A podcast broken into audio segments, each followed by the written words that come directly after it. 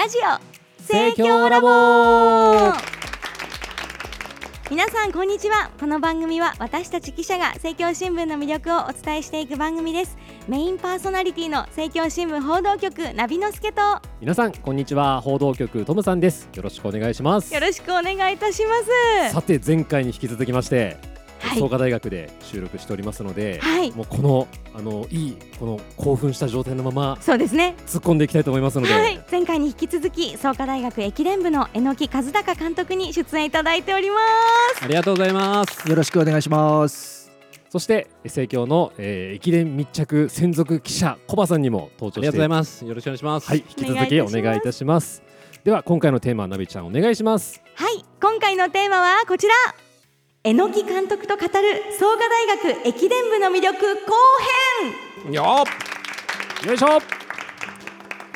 さあでは前回はあの主にあの箱根駅伝ということであのぐーっと振り返ってまいりましたけれども、はい。あの今回はですねあのまさにこちら今トレーニングルームにおりますのでこの選手の育成っていうところをあの特にあのお伺いしていきたいと思います。ではですねまずちょっと具体的にまあ普段というかこのあの選手のあの練習方法ですとかまたあの結構あの、えー期間を設けてこう合宿とかもされてると思うんですけれども、なんか監督がこうあの工夫されてるようなことというか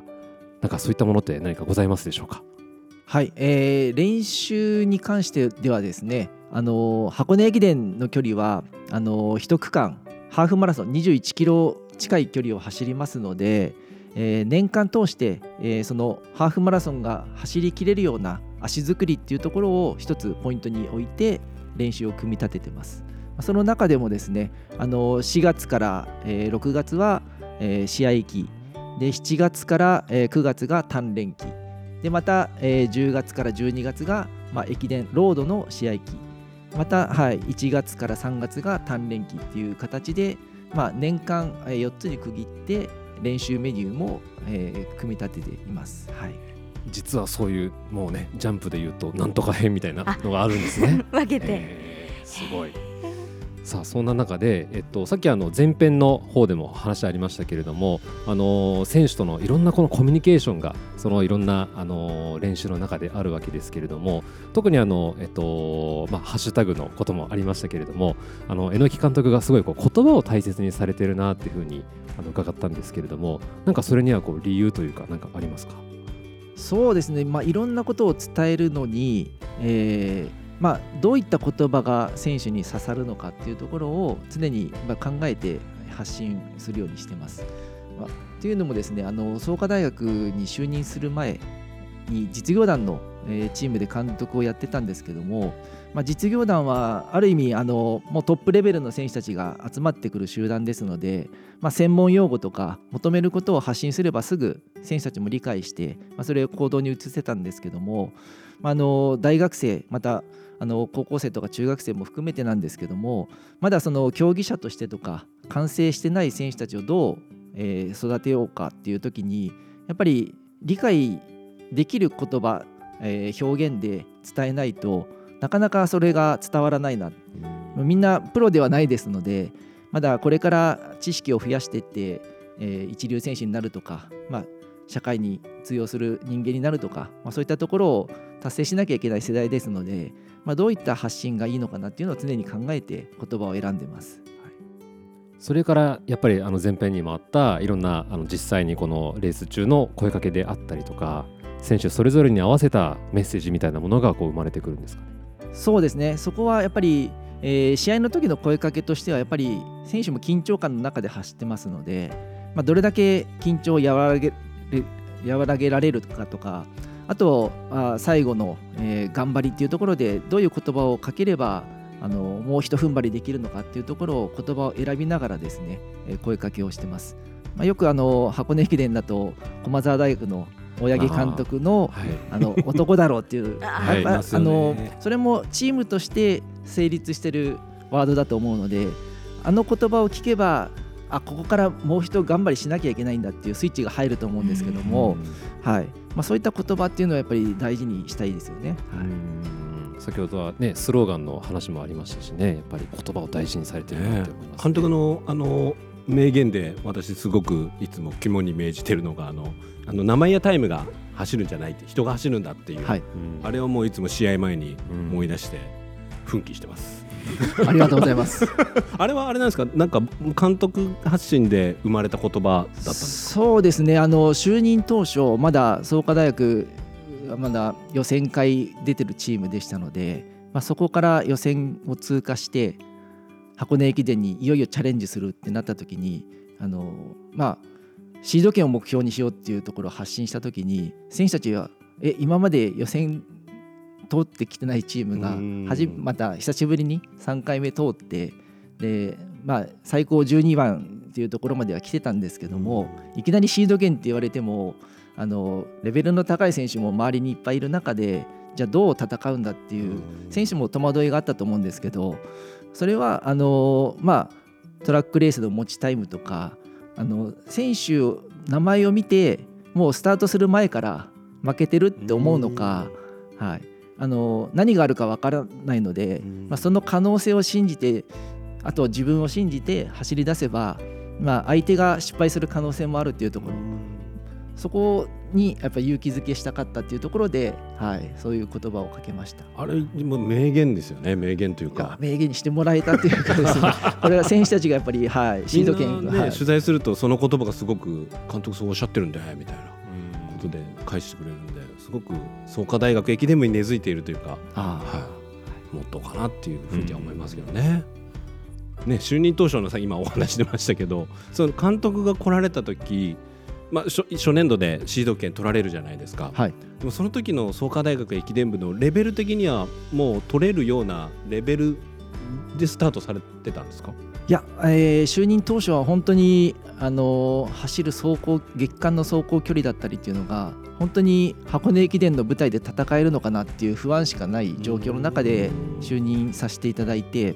そこから少しずつ、えー箱根を目指す以上はこれぐらい走ろうっていうところを声かけをしていきながら、えーまあ、夏の合宿あたりで、うんこれだったら予選通過できるなっていう手応えを感じましたし、まあ、また予選通過してから箱根駅伝までの約2ヶ月練習していく中であこれぐらいの練習ができればこれぐらい戦えるなっていうのが少しずつ見えてきてやっぱりそれも実業団の、まあ、駅伝目指してる、まあ、練習だったりとか、まあ、そういったところと比較しながら少しずつそこに近づいてるっていう選手の頑張りも見えましたのでそういったところをあの本当に大学の駅伝からは現役退いその大学卒業してから本当20年以上空いてましたので箱根駅伝でどういう声かけをすれば選手たちに響くのかなっていうところを、まあ、探りながらやった時に、まあ、実業団しか見てなかったので実業団でもこれぐらいであの行ってたぞとかあのこれぐらいいければ実業団のレベルに近いぞっていうところを発信することで選手たちもあこの走りができればそのレベルに達するんだっていうところが見えない自信に変わっていったのかなと。なるはいほど、まあそういう意味では選手たちもやっぱものすごく純粋に箱根に出たいとかいう思いがやっぱ強かった。そうですね。につながったってことですか、はい。まあ、就任当初、まあ、当時のキャプテンの今の月立コーチがあの私のところにもう一のいの一番で、えー来てですねどうやったら箱根に行けますかっていう話をして、はい、で我々あの私たちはあのどんなきつい練習があってもしっかりとついていくので、そこをしっかりと導いてくださいっていうところを月立が最初に話してきました。はい。へ熱意があってありましたね。そこから始まったんですね。そこからやっぱり各選手と、まあ、面談とかしていく中でぱりみんなあの箱根に出たいっていう思いは共通してましたので、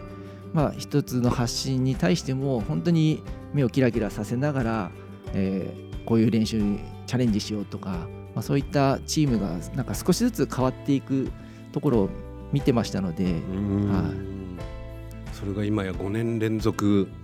シード権獲得っていうねもう急成長。そうですね、まあ、当時の練習振り返っても多分今全員できるんじゃないかなっていうぐらいレベルが低いというか。それぐらいレベルがはい逆に今の練習を5年前の練習に置き換えたら誰もできないなっていうのが、はい、今現状です。はい、だから全体の学生駅伝全体のレベルもやっぱあ徐々に上がってるっていうことでもあるんですそうですね。もう本当にこの5年間で急激にあの実業団レベルまで大学のその競技レベルっていうのが上がってるので、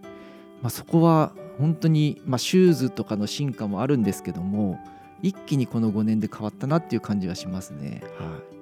い。でも本当油断するとすぐにシード権から弾かれちゃうぐらいの今、そうですね。も戦う国時代。はい、もう本当にスカウトもそうなんですけど選手育成も休む暇がないというか、うん。はい、常に上を見て進んでいかないと、はい、すぐシード落ちするのかなっていう危機感はありますよね。はい。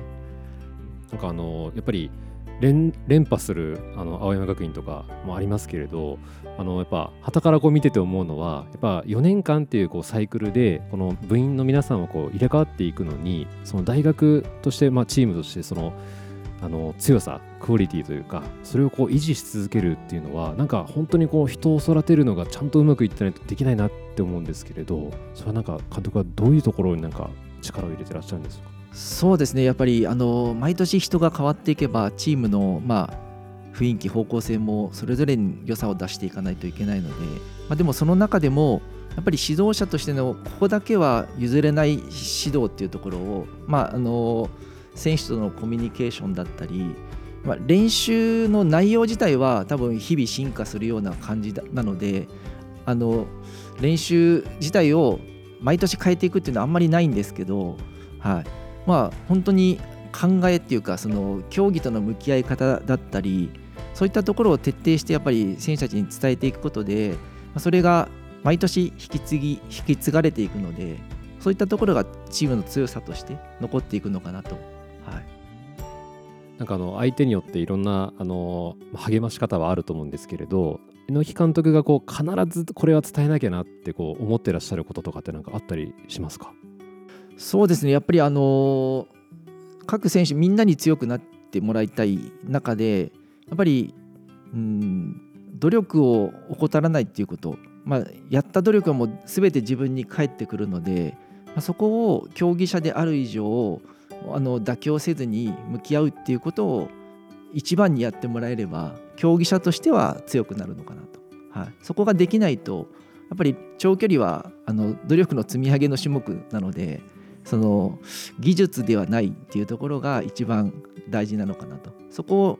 うん、あの惜しまずにあのつぎ込める選手はやっぱり強くなると思います。まあ、それをこう伝えてまたその先輩から後輩にみたいなその伝わり方もしてそれでこう今の駅伝部がこう出来上がってきてるっていうような感じなんですかね。そうですねやっぱりあの駅伝見ればあの走ってる選手だけが目立つんですけども、まあ、そのチームの中には怪我してるメンバーもいればあの本当に実力が追いつかない選手もいる中で、まあ、誰一人その努力をあの怠る選手がいないっていうのが今のあの創価大学のチームだと思いますので、まあ、ここのトレーニングルームとか、まあ、充実した環境もあるんですけども、まあ、あの気持ち的にはやっぱり走れなかった悔しさもある中でその中でもやっぱりチームのためにやり続けるんだっていうところをみんなが持ち続けているのでこがやっぱりあの走れてる選手だけ目立つんじゃなくてみんながやっぱり頑張るっていうやっぱりチームができてるっていうところがそこの結果につながってるのかなと。やっぱあれ風通しの良さであったり仲の良さはい、はいっていうのがやっぱすごく武器というか。そうですね。はいだから去年4月1日にあの吉田響君が転入の発表を SNS 自分の SNS 通してされた時にたまたま取材に来てたんですよ。我々取材来させていただいてて。で初めて響君を拝見して。でやっぱちょっとまだ慣れてない緊張してるような面持ちだったんですけど次夏合宿で見た時はもうもう 何年もいるような選手でしたね。はい雰囲気的5年に。け込んで、ね本当まあそこにまあ細かくあのー同級生とかがこう声かけたりとか。あれ正代君がなんか最初手紙を置いててくれたっていう机の上に響君が来る時に、はい、っていうエピソードがあったりとあか。あそれは初めて私もあ聞きました。正代君ってあのシムだったうん子が自分の同部屋になるっていうことでで自分がいないのであの手紙置いといてあげたとかいうエピソードもあったりとか。本当になんかそういう細かい日常の生活の中での声かけだったりとかうんだからすごく仲いいなってそういうの強さにつながるんだなっていうのはすごく感銘を受けました。なんかその本当にこの日々の積み重ねのおかげもあってかと思うんですけれどなんかこの駅伝界隈ではやっぱ創価大学駅伝部のこの育成の強さ育成力についてもやっぱこう評価が高いっていうふうにちょっと伺ったんですけれどもいやそれはありがたいお話なんですけどあの、まあ、私がうんすごい育成してるっていうよりも選手たちがやっぱ日々高い意識を持ってとかやっぱり同じ寮生活でいる選手たちに、まあ、お互いが認め合って、まあ、尊敬し合ってえ日々過ごしてる結果が多分みんなの育成というか伸びてる要素だと思うので、はい。まあ、私はその一部にいるだけであって、まあ、私主導でそこを持っていってるわけではないのかなというふうには思いますけど、は謙虚ですよい、いやいや。みたいな。なんか時計のあのガーミンを使われて、そのデータを走る距離をみんなで共有して、あとポータルサイトも、はい。あの駅伝部だけの特別なポータルサイトもあるというふうに伺いしましたがはい。何かその共有しようみたいなそういうきっかけがあって始めたあのガーミンの時計は、はい。まあ、就任当初やっぱり選手の、まあ、練習状況とか、まあ、心拍のデータとか走ってる距離また走ってる場所起伏とかいろんなデータが取れるっていうことでまずあの選手を管理をするためのツールではなくてその情報をしっかりとみんなで、えー見て、えーまあ会話であれば風通しのいい会話ですけどもその見える化をしようっていうことでお互いが何をしてるのかが見える状状態の中でチーム強化をしたいなっていう思いがあったので、まあ、そういった導入をしました。またあのポータルサイトに関してはあのコーチの月立が就任した去年4月からあの月立の方の提案で始めたんですけど、まあ、いろんなあのこれまでと取りだめたはい。データだったりっていうのがなかなかすぐ見れないここのファイルに探しに行かないといけないとかっていうのがあったんですけどそのサイトの中に全部集約してあのひ一つでもう完結するようなサイトを作って、はい、誰がどういったあの練習をしてとか、まあ、どういったあの、まあ、体のケアだったり食事だったりかあのいろんなぶ情報が入ってますので。それを参考にできるサイトにしたいなっていうところでそういったところを提案してもらって、はい、食事とかも全部出ちゃうんですか？食事もあの写真で残せばあのうん。自分の、うんはい、データとして残りますので栄養士さんも入りながら、あいつはいパイ飲み食べてるなとかなんかそういう。そうそれも報告すしてくれればいいんですけど そういったなんかマイナスデータは選手あんまり 報告してこないので。ほ、はい、ちょっと揚げ物多いぞみたいな、うん。ちょっと減らしとこうみたいな、ね、エビ外して写真撮るみたいな。上級生はお酒も飲みたい選手もいると思うので今日ちょっとお酒飲んだんだけど報告しようかなとかどうしようかなとか。なるほど、はい。へ面白いですね。まあ、そういう切磋琢磨できるこう仕組みというか、はい。やっぱすごい充実してますよね。はい。監督があの常々おっしゃってる人間力がイコール競技力なんだみたいなお話をよくしてくださるんですけど、そこら辺はずっと今も言い続けらっしゃってらっしゃる感じそうですね。やっぱ人間力が上がっていかないとやっぱりこのチームで動いてる以上相手へのまあ気遣いだったり、うん。まあ、尊敬だったりっていう気持ちがやっぱり出てこないと思うので、まあ、その上で競技っていうのが成り立っているのかなと。あの練習やれば、えータイムを計測するマネージャーがいたり給水を渡してくれるマネージャーがいたりとか、そういったところで練習も成り立つっていうところ。またあのデータ見たい時にマネージャーがやっぱりタイム集計もしてくれてますので、うん。そういったところやっぱりチームとして、えー動いてるからこそ、まあ、そういったあの自分たちが強くなる材料っていうのがいっぱい揃うわけでそこにやっぱり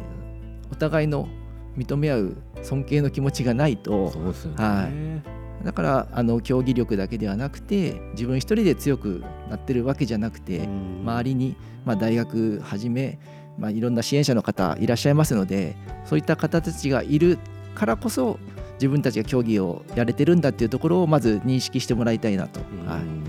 なるほど。なるほど。でもね社会出てからっていうやっぱり全員がやっぱ実業団行くっていうわけでもないですしはい。やっぱそこら辺の先まで見据えての人材育成っていうのをこの4年間でやっていこうっていうお考えなんですかね。そうですね。やっぱり私自身も、まあ、競技者として、まあ、あの実業団までやらせていただいてで実業団、まあ、指導もしたんですけどあのある一定の時期あの本当に仕事だけの期間もあったんですけどやっぱりそこにはあのいくら競技成績があったとしても何もあのプラス材料にならないっていうかもう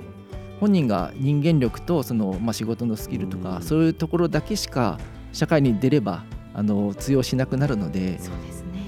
そこにやっぱり創価大学を卒業して駅伝以外の部分で必要とされる人間にならないといけないよっていうところは常、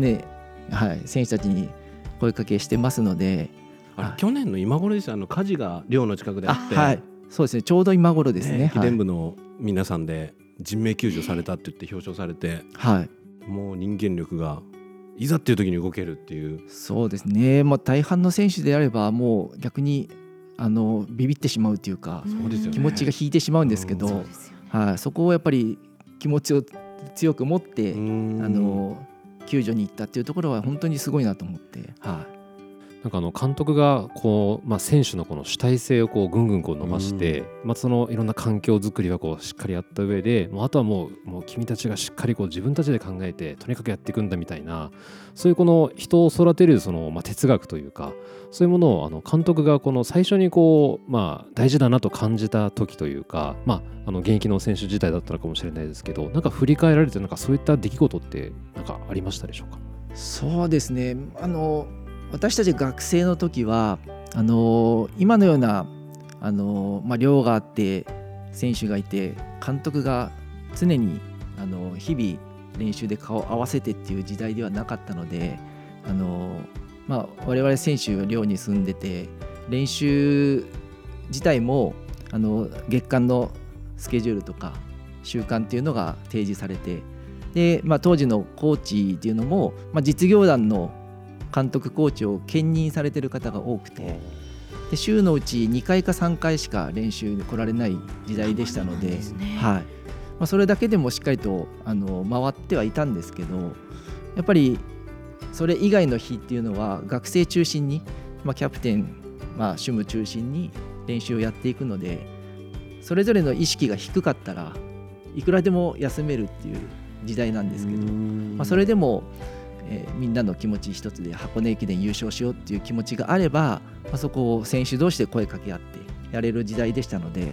ぱり自分たちがあの意思を持って動けばそこにしっかりとつながっていくのでそういったところをちゃんと我々の学生時代はこうだったっていうところも選手に伝えながらあのこ監督主導でこれをやれば強くなるっていう選手もいますけど選手の方からそこを望んで自分はこういう結果を出したいとかこういうタイムで走りたいという気持ちを持って練習に臨むのとただ私が提示する練習をやれば OK っていう選手ではやっぱり結果の出方が違うので目的をしっかりと持って進むっていうところを今あのしっかりと大事に教えてます。はいじゃあもう監督のもう原体験そのままもう今の学生たちにもこうやってもらいたいというか、はいその与えられたメニューじゃなくてこう自ら望んだこの練習をしっかりやっていくんだと。そうですねやっぱり練習に関してはこだわりを持ってほしいですよね。はいうんはい、これをやれば、まあ、強くなるっていうやっぱり選手たちの考えであったり、まあ、私も経験した中でメニューを提示しているので、まあ、それも一つあるかもしれないんですけど違うアプローチでも結果を出せるとかそういったなんかこれからこだわりが必要になってくるのかなと。まあ、責任持つっていうことですよね。なんか監督に言われたから俺はこれやったんだはいじゃなくて、結局そこにやっぱり責任転換されるというか監督のメニュー100%やったのに結果出ませんでした、え監督のせいですよねって言われることもありましたし、はい、そこにやっぱり選手自身も覚悟を持って準備する。でなおさらやっぱこだわりを持って練習メニュー変更した選手なんかは本当にしっかりと結果につなげてる選手が多かったので、はい、なんかの雑誌かなんか記事で読んだんですけどその1万メートルで29分20はい。ぐらいまでは、はい。まあ、なんていうかポンポンポンといけるけどみたいな、その以降のまあなんていうか28分台とかはい。いうのにやっぱそういうしなんていうんですかねと特殊じゃないですけどこの個人に合ったなんかが必要だみたいなあ記事をうか、まあ、まあ読んだというか、はい。なんですけどもそこのなんか違いがあるんですか？ねここここまではいある程度のレベルまではいけるけど、はい。それ以降はみたいな。そうですね。あの今までこの5年間見てきた中で、まあ、学生たちにこのメニューを普通にあの提示しとけばあの29分20とか14分10までは来れるなっていうもうメニュー自体のあのメソッドはできてます。でもやっぱりそれを超えないと今の箱根駅伝では戦えないのでそこにはやっぱり選手たちがもっと上を目指したいのかーっていう気持ちがプラスされないとあの意欲的に上に行かないのでなるほど、はい。もうそこからじゃもう本当個人の思いと意識と、がすごく大事になってくるっていうことなんですよね。そうですね。はい。まあその思いをこう形にこうししてくれるのがこう監督っていう存在なんですかね。はい。それがいろんな今までのまあ練習だったり、まあ、あのデータだったりを駆使しながらですね、まあ、こういう取り組みをすればこういうところまで行き着くんじゃないかっていうのを常にやっぱり選手たちとその、まあ、面談とかすり合わせをしながら今進めてます。はい。コミュニケーションを取りながらどんどんメニューもこうストイックになっていったり。そうですね。はい。はい。えでも本当一人に寄り添うっていうのがまたこうすごくあの、まあ、話戻っちゃうかもしれないですけどすごく大事な創価大学駅伝部の伝統かなとも思っていてあの川上くんがあの春先ずっと、まあ、怪我のあれも出れなくて。でずっと月立コーチが1日2時間3時間話に付き合いながら あの毎日過ごして。でこの箱根終わった後もあ6区走った川上くん、はいで終わった後もずっと月立コーチがずっと怪我の時寄り添って話聞いてくれたんで別に何言ったか覚えてないですけど もうそばにいて話聞いてくれたっていうことがすごく復活のなんていうかあれになりましたっていうことでおっしゃっていて。そうですね、まあ、うちはあの本当あの今年度からなんですけどもあの今まではもう私が主導で選手との、まあ、面談だったりコミュニケーションというのを中心にやってて方向性も私の方がどちらかといえば選手と直接やり取りをして決めていくことが多かったんですけども今年度に関してはそのコーチ陣久保田月立っていうこの、え3つグループを作ってでチームを3分割をしてであの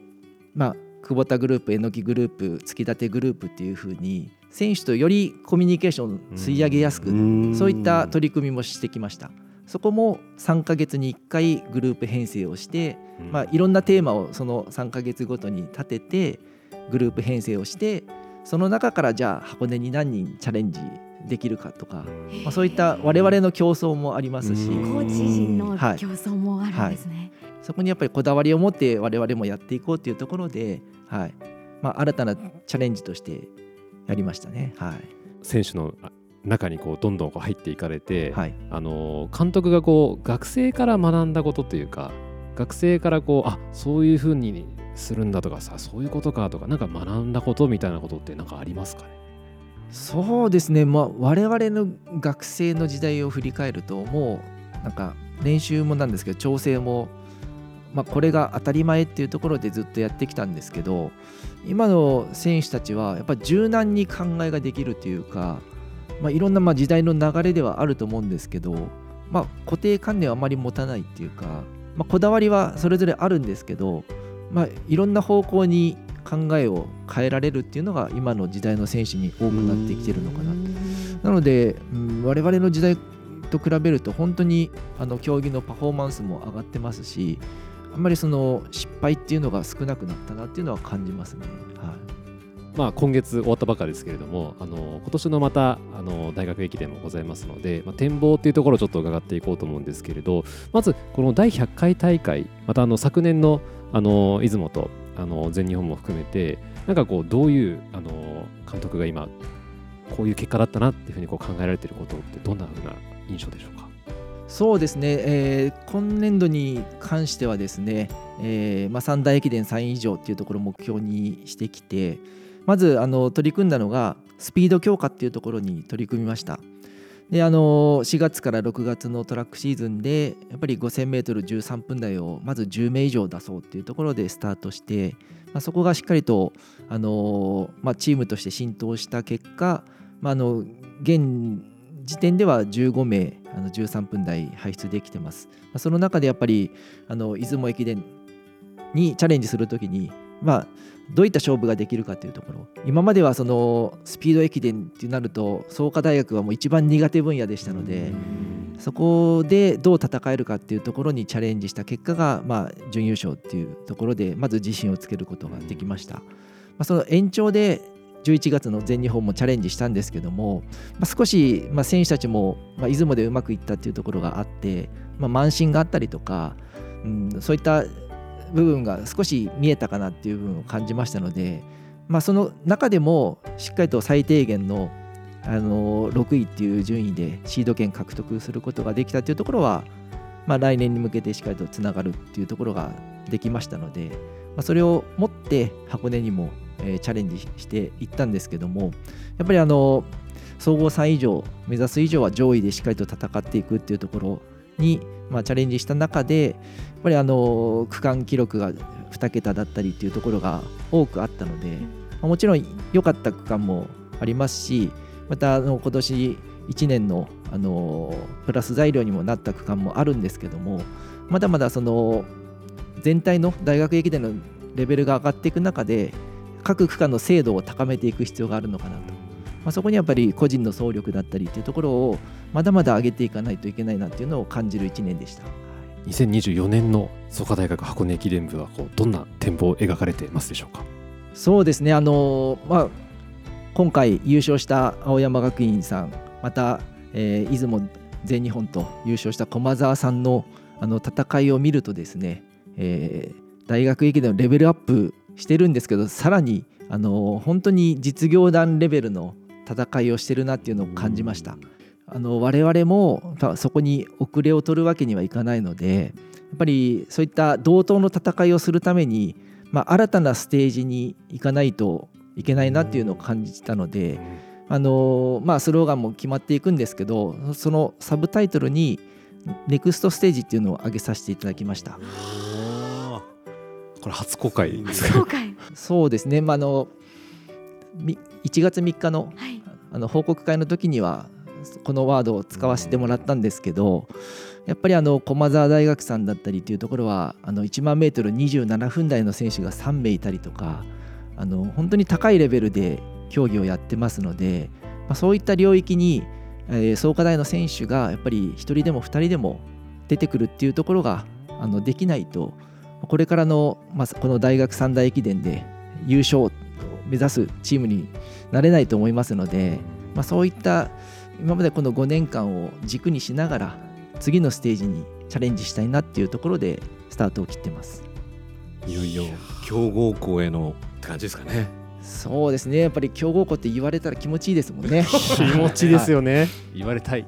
今は常連校って形そうなんですね。常連校とか、はい。あのダークホースとダか、ークホース、はい、やっぱり優勝チームとしてはまだ見られてないというところ、うん。はい、あわよくばっていう見られ方をしてるのでそこが、まあ、優勝候補の筆頭に上がるぐらいのチーム力をつけてやっぱり狙って優勝したいですよね、うん。はい、たまたまの優勝ではなくて、はい、じゃあもうそういうレベルの選手が今年はもっと出てくるというネクストステージに向かってはい、チャレンジしていきます。はい。では大変名残惜しいですけれどもそろそろ終了のお時間が近づいてまいりました。それでは最後にお知らせです。金子賞夫池田大作と歩んだ一筋の道の電子書籍が主婦の友社から出版されました。